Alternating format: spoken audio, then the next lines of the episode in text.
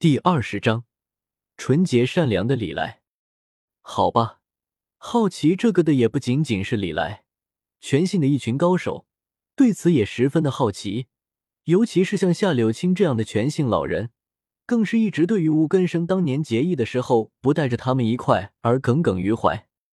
所以听到龚庆和吕梁肯定的答案，夏柳青也是忍不住的感慨道：“这么说的话，我这个老家伙。”终于能够了解到当年的真相了，哈哈，可以吗？还真是让你给猜中了。既然如此，我们兑现当初的约定，你可以对我们所有人发号施令一次。另一边，苑桃也是开口说道：“这是全信内部的规定，代掌门并没有对全信成员发号施令的权利，但是却能够以对赌的形式调动部分的全信成员。如果对赌输了的话。”代掌门会被杀掉，而如果能够赢了的话，代掌门就会拥有一次对全信全体成员发号施令的机会。嗯，那接下来我就下达我的指令，请各位务必要将这条命令传递给全信的所有成员。龚庆点了点头，说道：“你疯了，还要行动？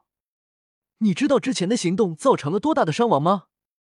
苑桃被龚庆的话给吓了一跳，失声道：“不过，龚庆却没有去搭理苑桃，只是摘下了自己头上的帽子，自顾自的说道：‘通知所有能通知到的全姓成员，接下来，所有人带孝七日，祭奠田老。’说完之后，龚庆才看向苑桃，冷着一张脸反问道：‘这个会有伤亡吗？’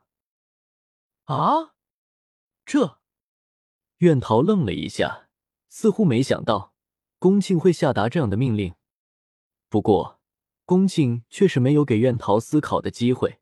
下一刻，他就开口道：“苑桃，你要是做不到的话，大家帮我杀了他。”敌退。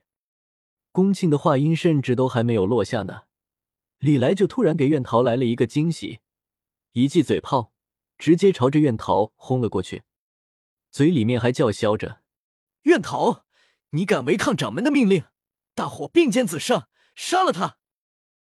全姓众人，李来的这一记嘴炮可是直接动用了十成十的威力，再加上他这是不讲武德的搞偷袭，所以苑桃甚至连反应的时间都没有，就生生的挨了一记嘴炮。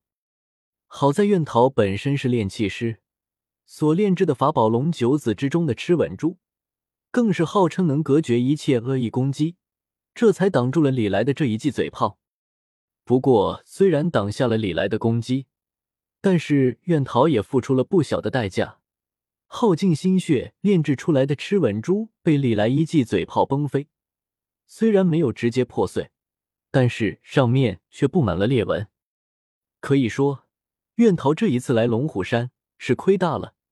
炼制的龙九子现在损失了两颗，一颗被老天师随手捏碎，还有一颗虽然没碎，但是却也已经处于半毁的状态。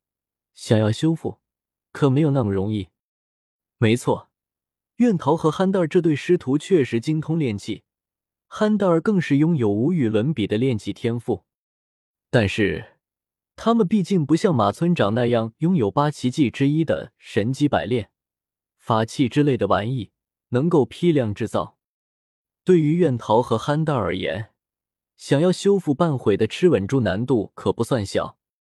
所以，眼见吃稳珠受损严重，苑桃也是一脸的愤怒，正打算口吐芬芳呢，却突然发现李来有些不满意的撇了撇嘴，然后又张开了嘴巴。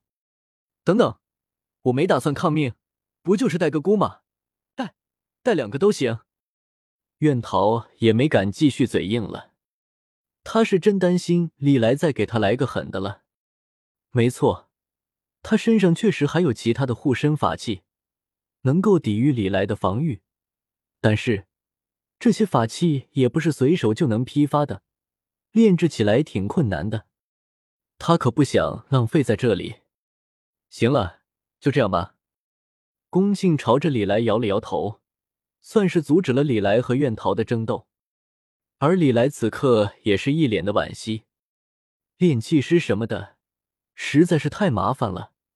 李来也没有信心在短时间之内干掉苑桃，最多也就是毁掉他几件法器罢了，意义不算太大。所以，李来放弃了这次对苑桃出手的机会。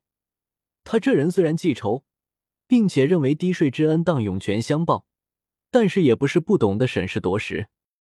如果继续出手的话，估计全信的其他高手就会干涉了。掌门呀，你看这任务都已经结束了。之前说好的，而且李来也不愿意在这个时候得罪宫庆，毕竟宫庆的尾款还没有结完呢。给你，我所掌握的全新的典籍功法都在这里。宫庆倒是也挺干脆的话，直接将一个 U 盘抛给了李来，之后这才开口道：“除此之外，我还有一个忠告给大家，接下来找地方多一阵子吧，破解记忆。”需要一段时间，这期间大家最好不要惹事。来自新小群。